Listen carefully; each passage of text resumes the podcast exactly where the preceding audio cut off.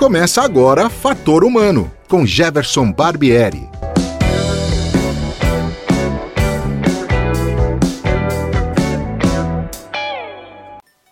Olá, hoje é dia 10 de julho de 2020 e o Fator Humano está no ar. A minha entrevistada de hoje é jornalista e atua na divulgação científica há mais de 20 anos. Ela também é coordenadora do Núcleo de Desenvolvimento da Criatividade da Unicamp, o NUDECRI, e também comanda o podcast Oxigênio. Seja bem-vinda, Simone Paloni.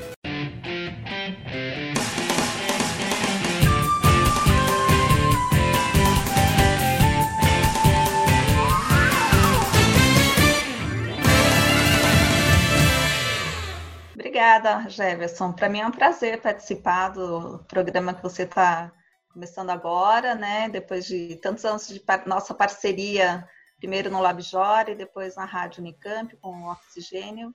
E desejo muito sucesso para o fator humano, que está bem legal, eu acho. Muito obrigado, Simone. A gente conversa há tantos anos, né, formalmente e informalmente. Eu queria saber de você, você fala para o nosso ouvinte, é, da onde surgiu o seu interesse é, por ciência? Porque é, muita gente vai para o jornalismo pensando em assim coisas tipo esporte, política, economia, enfim, outras editorias, né? Essa coisa da ciência, como é que surgiu na sua vida, Simone? Então, Jefferson, hoje antes da gente fazer a entrevista, eu estava pensando um pouco sobre isso. É, na minha infância, eu nunca tive um interesse primordial assim na, em ciência. Meu pai é médico veterinário, sempre foi muito interessado, sempre mostrava muitas coisas para nós, né? Olha como cresce, olha o, o, as plantas, os animais. Então, teve sempre um, um certo estímulo. Na faculdade, eu não pensava em fazer jornalismo científico, nem tinha ideia nós somos contemporâneos de faculdade, né, de, de graduação, e acho que talvez você tenha a mesma percepção que eu, que a gente não tinha nenhum estímulo na faculdade para essa área especificamente, né? Não tinha hum. nenhuma matéria sobre isso, que aliás até hoje a maioria das faculdades de jornalismo não tem, né? Mas eu me lembrei que quando a gente teve disciplina de vídeo não sei se você Ai, lembra dessa é, já, minha memória já apagou isso, Simone. É, eu fiz o meu trabalho sobre ecologia, sobre pássaros. Né? Então, uhum. fiquei pensando como isso podia ser interessante, né? Que era o, eram os princípios da internet, né? Esse, e, Justamente. E, e, aí eu fiz, eu lembrei agora na, na, no programa, eu estava pensando nisso. Mas aí eu fui entrar, fiquei trabalhando muitos anos em jornalismo. Quando eu fiz faculdade, na verdade, eu queria fazer revista, pensava muito mais em área de cultura, gostava muito de música, é, e então não pensava nada mais científico, né? Embora eu sempre tenha tido bastante interesse pelas ciências humanas, né? Sociologia, antropologia, isso eu já gostava bastante. É, queria ter feito antropologia urbana, né? Ainda fica aquela sementinha, aquela, aquela lembrancinha, né, de que isso uhum. poderia ser uma, uma, um trabalho legal para eu fazer.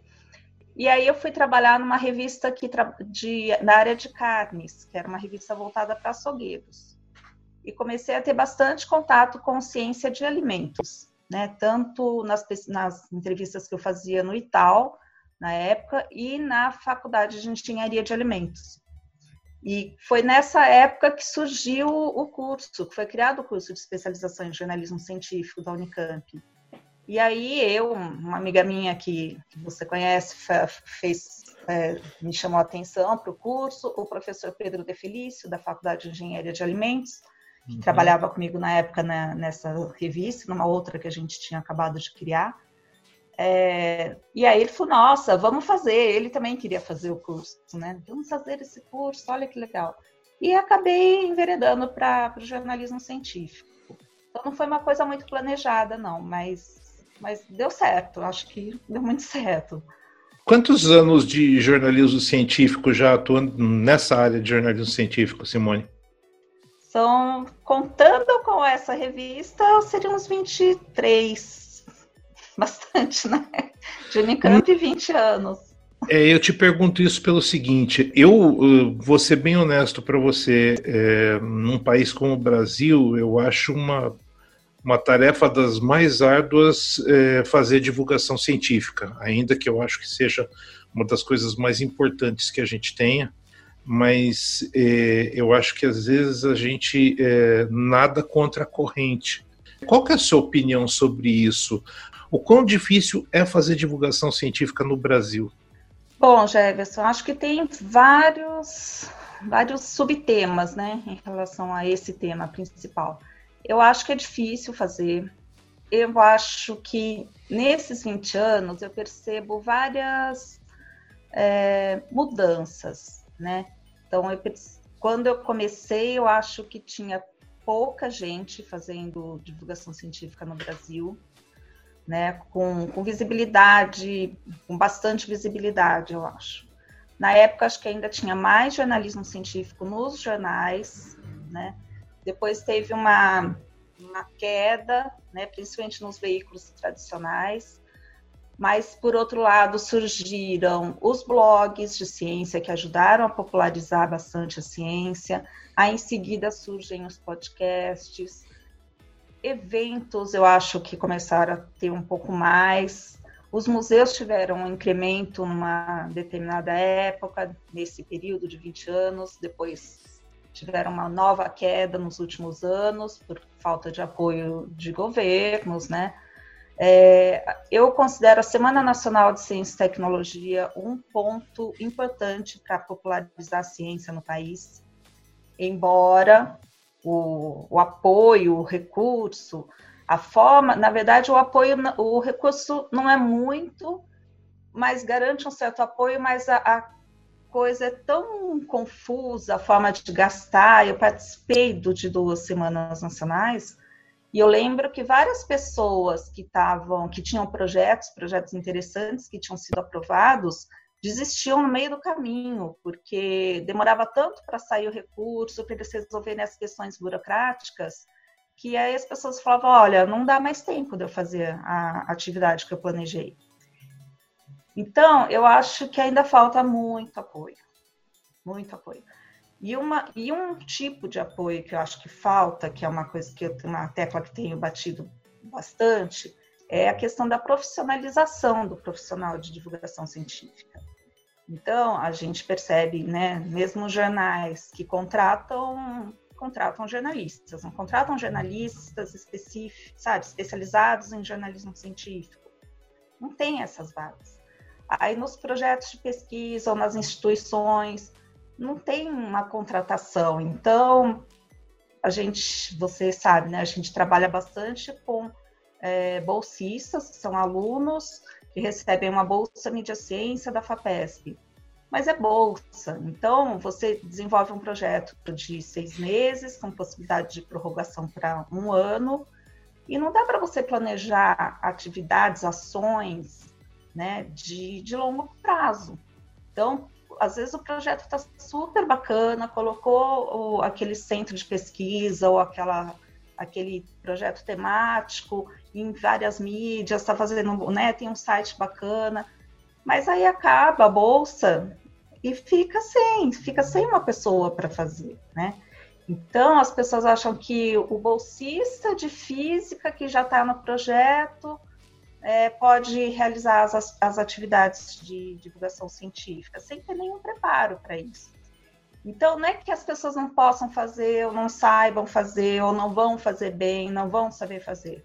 Só que demora, né? Até a pessoa se, se ambientar com a linguagem, com as possibilidades de divulgação, descobrir o melhor jeito de fazer, descobrir quem está no mercado, como, como fazer contato com um jornal para fazer, né, para oferecer uma matéria.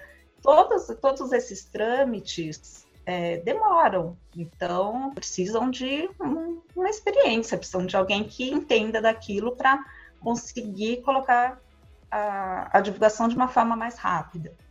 Então, eu acho que por mais esforços que a gente já tenha feito, ainda tem essas esses percalços aí que a gente não consegue, né, não consegue vencer, não consegue mudar essa situação. Eu toquei nesse outra ponto. coisa, Oi, deixa desculpe. só complementar uma não, claro. coisa aqui também, Perfeito, um continua. Lado, que acrescentar que também às vezes é meio frustrante. Então a gente trabalha tantos anos com divulgação científica, né? Aí de repente, do nada, vem uma pessoa e fala assim: "Olha, precisamos divulgar a ciência". Aí você fala: "Nossa, depois de 20 anos". Então, eu percebo ano passado, ano retrasado, né, que com toda essa, uh, essa esse desmonte, né, da ciência no país, que vieram, né, surgiu, ressurgiu a divulgação científica, né, com força. Olha, precisamos divulgar a ciência. A sociedade não sabe o que a universidade está fazendo. A, a, a universidade está sofrendo ataque. Precisamos, né, defender as nossas ideias, defender a ciência do país que é produzida. Vamos fazer divulgação científica. Eu, nossa, é, vamos.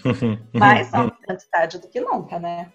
Sim, com certeza. Simone, eh, no primeiro programa, no programa de estreia, né, que eu conversei com o professor Marcelo Nobel, que é o atual reitor da Unicamp, a gente tocou nesse assunto e que foi, a gente fez um paralelo né, entre é, a, a, desconfiança do que se fazia nas universidades públicas do estado de São Paulo, com toda aquela coisa da LESP, né, de, é, investigando né, o que se fazia na universidade, e esse ano a gente tem é, a sociedade implorando por ciência, né? Quer dizer, a ciência salva no meio da pandemia, né? Essa, essa dicotomia, como é que se enxerga isso? Num ano a gente está fazendo, entre aspas, balbúrdias, e agora a gente, é, a gente tem que fazer ciência para salvar a humanidade. É, foi uma, foi uma coisa meio estranha, né? Não é estranha, mas é...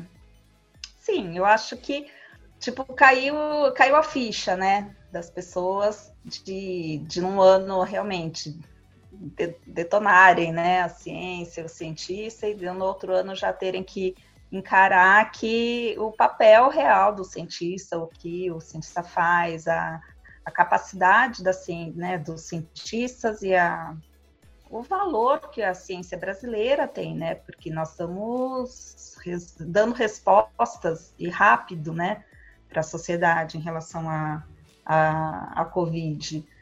É, foi uma. Eu acho que foi um pouco isso de cair a ficha, né? De entenderem que, olha só, né? Tá vendo como vocês estavam desprezando.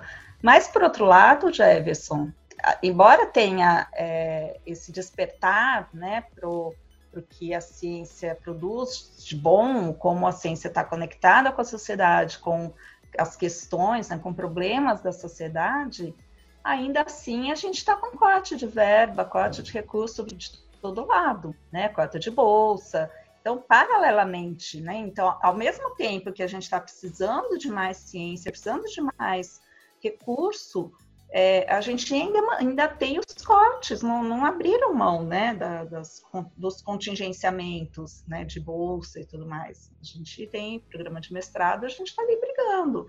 Né? Então, foi um, uma. A gente conseguiu mostrar para a sociedade o quanto a ciência é importante, está conseguindo mostrar. Mas, por outro lado, também é um tipo de ciência que está sendo valorizado, né? Que é a ciência biológica, as ciências da vida, é, em, embora para todas as pesquisas hoje tenha uma, uma multidisciplinaridade né, na, na, busca de respostas, então a gente tem visto projetos que estão é química, física, né, biologia, os projetos não são de uma área única, isso eu acho muito interessante, acho que a gente está, as matérias que estão sendo produzidas estão mostrando muito mais como se faz a ciência, isso eu acho muito legal, que é uma coisa, uma tecla também que a gente já batia há muito tempo nos cursos, né? De mostrar que a sociedade tem que entender que a, que a ciência não, não cai né, de paraquedas, ela tem um tempo de produção, você tem que passar por né, se você vai desenvolver uma droga, você tem que passar por muitos anos de teste, ela né, demora esse processo, você precisa de muita gente estudando, e compartilhando informações. É, então, acho que a gente tem conseguido mostrar muito desses bastidores da ciência, que eu acho que é fundamental para a sociedade entender qual é o papel da ciência, né? E, mas, por outro lado, as ciências humanas são, continuam sendo desprezadas, né? Pelas, pelas agências mesmo, né? De CNPq e principalmente com editais que não que vão que querem determinar só de é, bolsas e financiamento para áreas específicas. Então a gente continua com, que, com problemas aí na valorização da ciência como um todo. Bom, mas agora vamos falar de, de, de, iniciativas interessantes. Você é coordenadora do, do, Núcleo de Desenvolvimento da Criatividade na Unicamp, do NUDECRI, né? Que abarca o, o LabURB, né? Que é o Laboratório de Estudos Urbanos, e o LabJOR, né? Que é o Laboratório de Estudos Avançados em Jornalismo. São duas áreas importantes, né? Mas você, dentre todas as coisas que você faz, você comanda.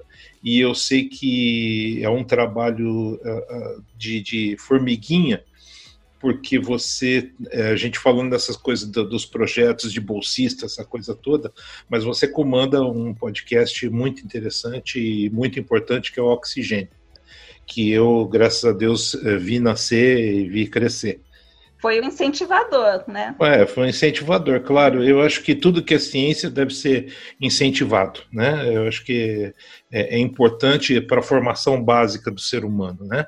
Então, é, eu tive essa oportunidade e eu vi nascer e vi crescer. Queria que você falasse um pouquinho como é que está o oxigênio hoje, é, você tem alguns números, algumas estatísticas do programa para contar para a gente? E, e, o que que, o, o, que que você enxerga com o oxigênio? Qual é o papel que ele tem cumprido dentro da sociedade atualmente, Simone? Bom, eu tenho alguns números, acho que o principal é que a gente está completando cinco anos, né? Então, faz cinco Parabéns. anos que a gente teve aquela que a gente teve aquela conversa, Jeve, de levar, né, de começar a trabalhar com uma outra mídia, que a gente teve sem, a, né, desde 99, que o LabJOA tem a revista Consciência, que, que se é, já é uma revista tradicional na área de jornalismo científico sim, no país, sim. né? Mantém a uhum. periodicidade ali religiosamente, todo dia 10 entra no ar um novo dossiê, é, 10, na verdade, todo mês não, porque tem 10 números né, por ano e ela tem crescido bastante, mas eu saí da edição faz bastante tempo. E, e aí surgiu a ideia de fazer o podcast na onda né, de crescimento dos podcasts, e quando surgiu a rádio também da Unicamp, né? Você tinha feito um convite para a gente fazer alguma coisa lá, aí uns alunos se animaram com a ideia, a gente foi fazer. Hoje, a gente já fez 95 programas, é, né, essa semana que vem entra mais um no ar. É, além de três séries de esportes, que a mais recente é o Momento Animal, que é uma aluna que está fazendo especialização agora, que está fazendo, a Caroline Maia. É, tivemos mais alguns programas especiais, que foram roda de entrevista, na época do Pint of Science, e algumas outras oportunidades.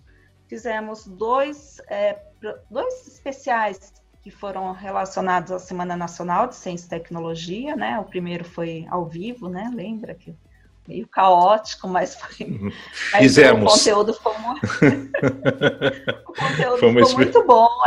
Até hoje é super acessado, né? Que foi de ciência de alimentos. Foi, eu adorei essa experiência, achei que foi muito Sim. bacana. Foram as entrevistas com especialistas e mais os spots, né? E no outro ano a gente fez em relação à matemática. Você sabe que uma dessas entrevistas de matemática é o nosso episódio mais ouvido, que é de estatística. Muito interessante. E isso eu acho uma coisa interessante, que os, os nossos episódios antigos são bastante procurados. Eu acho que as pessoas procuram pelo Google o tema e, e acabam chegando nesses episódios mais antigos. Eu, é, esses dias estava olhando até na, nos comentários é, e tinha dois comentários sobre um mesmo programa bem antigo, assim, da primeira fase mesmo, do, do, oxigênio. Então, isso eu acho que é uma coisa bem legal, porque são temas que as, os temas de ciência têm um pouco essa característica, né, Jeve? Porque eles não, não, saem, não saem de moda, né? Não tem muita. não, não ficam datados. Né? Exatamente. Então, faz uma matéria sobre ecologia, sobre a gente fez, por exemplo, um, um episódio muito interessante sobre serviços ecossistêmicos, que também teve muita visualização, muita visibilidade. E é, é uma coisa que tá, não, não, sai de moda, né? Não, não, não, sai do ar. É um tema uhum. que é muito revisitado, né? É, vai, ele se amplia, mas não fica antigo, né? Então a gente tem essa vantagem. Esses dias a gente recuperou o primeiro programa da série nova, né, do o 42, que foi do, sobre o guia do sobre o Douglas Adams, na verdade, né, que marcou a, uma mudança grande no formato da, do oxigênio. E de novo ele foi, né, bastante ouvido, tá? A gente conseguiu recuperar. O número 42 foi o 42. Marcou uma mudança. É, você me perguntou de mais números. Ah, eu acho que a gente tem é, números também de, de seguidores né, nas redes sociais, que acho que tem um número razoável. Né? No Twitter a gente tem mais de 1.300, no Instagram já tem mais de mil seguidores, é, no Facebook são 1.635. Para a ciência, e... esses números no Brasil, esses números são animadores mesmo, viu, Simone? É, são. Eu acho que para o Brasil e acho que para pouca divulgação que a gente faz. Sim. A gente, é. na verdade, não tem uma divulgação muito constante, a gente não tem um trabalho mais intenso de divulgação. Recentemente, uhum. né, de, recentemente, um ano, de um ano para cá, é, tem uma aluna que é a Helena, que é a nossa aluna de mestrado, e ela tem feito uma, uma ação mais contínua, mais né, eficaz no, no Instagram. Né? Uhum. Então ela posta bastante coisa, é, re, é, compartilha né, bastante coisa. No Twitter também a gente tem bastante compartilhamento de outros outros temas, né, de outras coisas, ações de outros grupos, de outras matérias, assim. É, mas divulgar o nosso trabalho, o nosso trabalho mesmo, a gente não divulga tanto. Então, então eu acho que são bons números para quem não tem um projeto de divulgação muito é, eficiente, assim, muito planejado.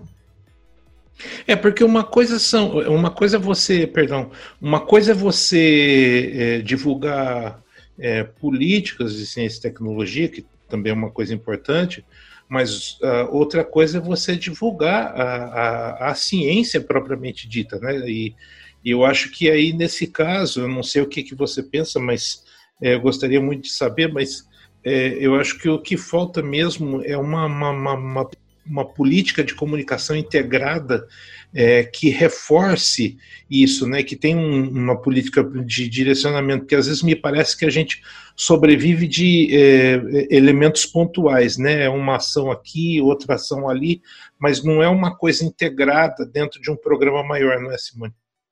Sim, eu concordo com você.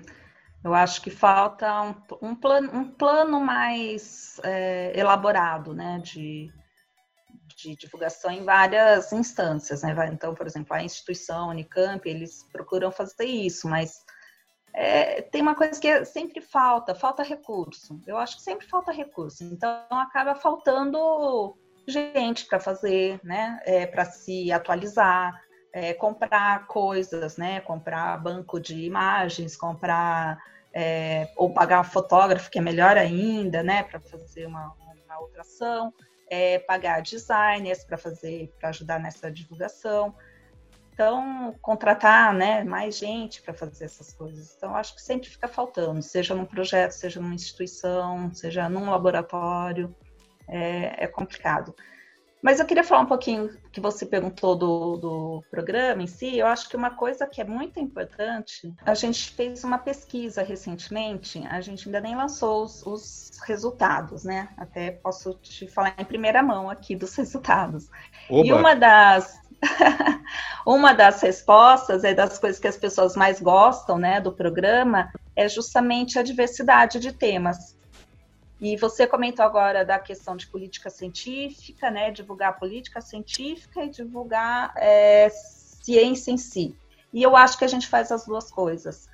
Eu acho que os jornais, a imprensa em geral, por muito tempo só divulgava pesquisas científicas, né? Resultados de pesquisas científicas e naquele esquema que a gente conhece, que sempre foram muito mais pesquisas de fora do país, fora do Brasil, que a consciência sempre buscou trazer, fazer diferente, né? Fazer divulgar mais pesquisas nacionais. Então, já é um esforço do Labjor, né? Tentar valorizar a pesquisa que é feita no Brasil, é, mais do que de fora.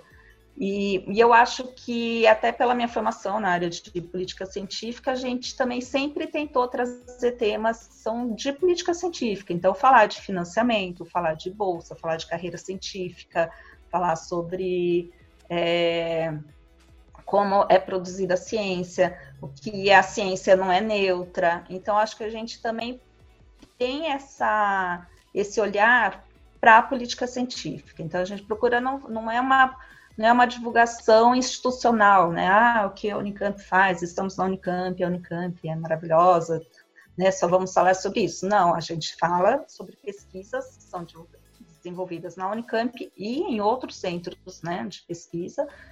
Trabalhamos com temas, né? Acho que é uma também uma herança um pouco do da consciência de trabalhar temas, não não coisas a ciência muito avulsa assim, né? Uhum. É, e, embora no Oxilab, que é uma das sessões que a gente tem, a gente fale de uma pesquisa específica.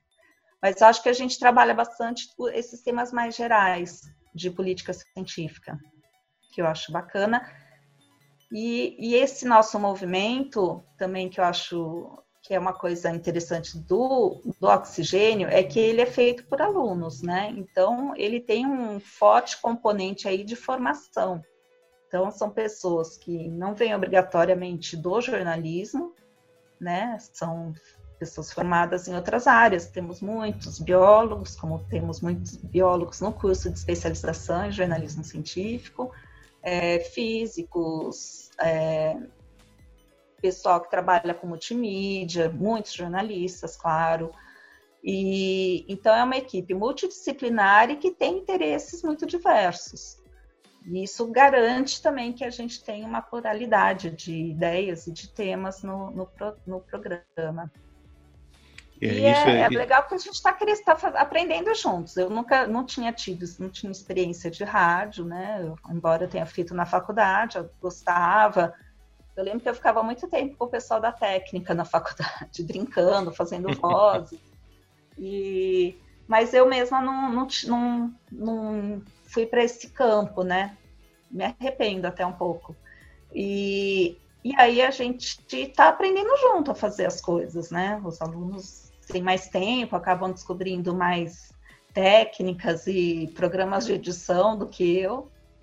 Mas eu acho muito legal, acho muito gostoso fazer rádio. Já mistura com sons, com, né, de, de como você poder é, de você poder incluir efeitos sonoros, né, de fazer vozes diferentes, a, a própria narração, acho que é interessante você pensar numa linguagem para que é diferente da escrita só, né, de você, quando você vai ler, que você tem que fazer parágrafos menores, é, frases menores.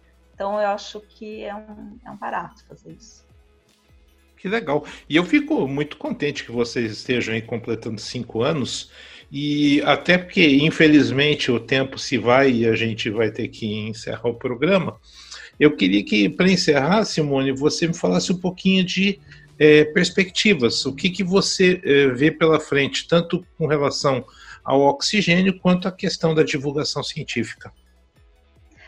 Bom, em relação ao oxigênio, essa pesquisa que a gente fez agora, espero, acho que vai ajudar a dar rumos diferentes, diferentes não, mas talvez faça promova alguma, a gente promova algumas mudanças no programa, né? Uma das questões que foi apontada foi de que nosso público acha que a linguagem ainda é muito formal.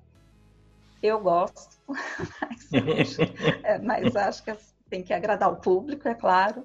Tá é, é mais difícil, eu acho engraçado, eu acho mais difícil, eu acho mais difícil ser informal do que manter esse, esse formato mais jornalístico, por causa acho que, hum. de onde eu venho também, né?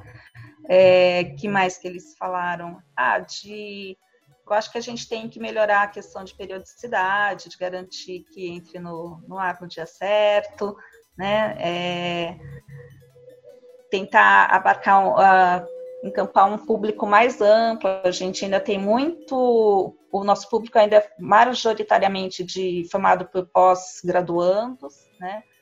É, e pessoas de ensino superior. Talvez a gente possa um dia conseguir mais pessoas do, de ensino médio, pelo menos. É...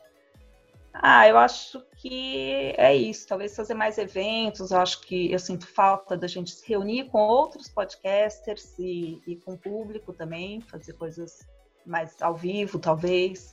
Acho que seria interessante. Mas em relação ao tema, acho que não, a gente tem já agradado. E perspectiva do jornalismo científico de maneira geral, eu acho que eu penso que isso vai crescer.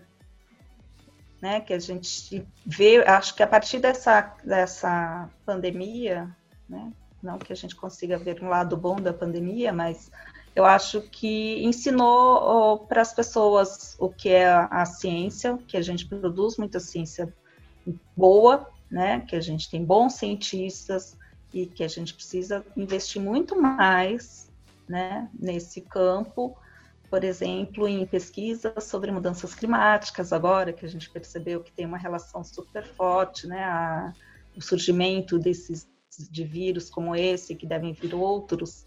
Então, o quanto a gente precisa aprender a lidar mais, melhor com a natureza e preservar para evitar essas questões. Mas vamos ver se as autoridades entendem né, que precisa de investimento e também na divulgação científica, né? não só na ciência, mas na divulgação científica também.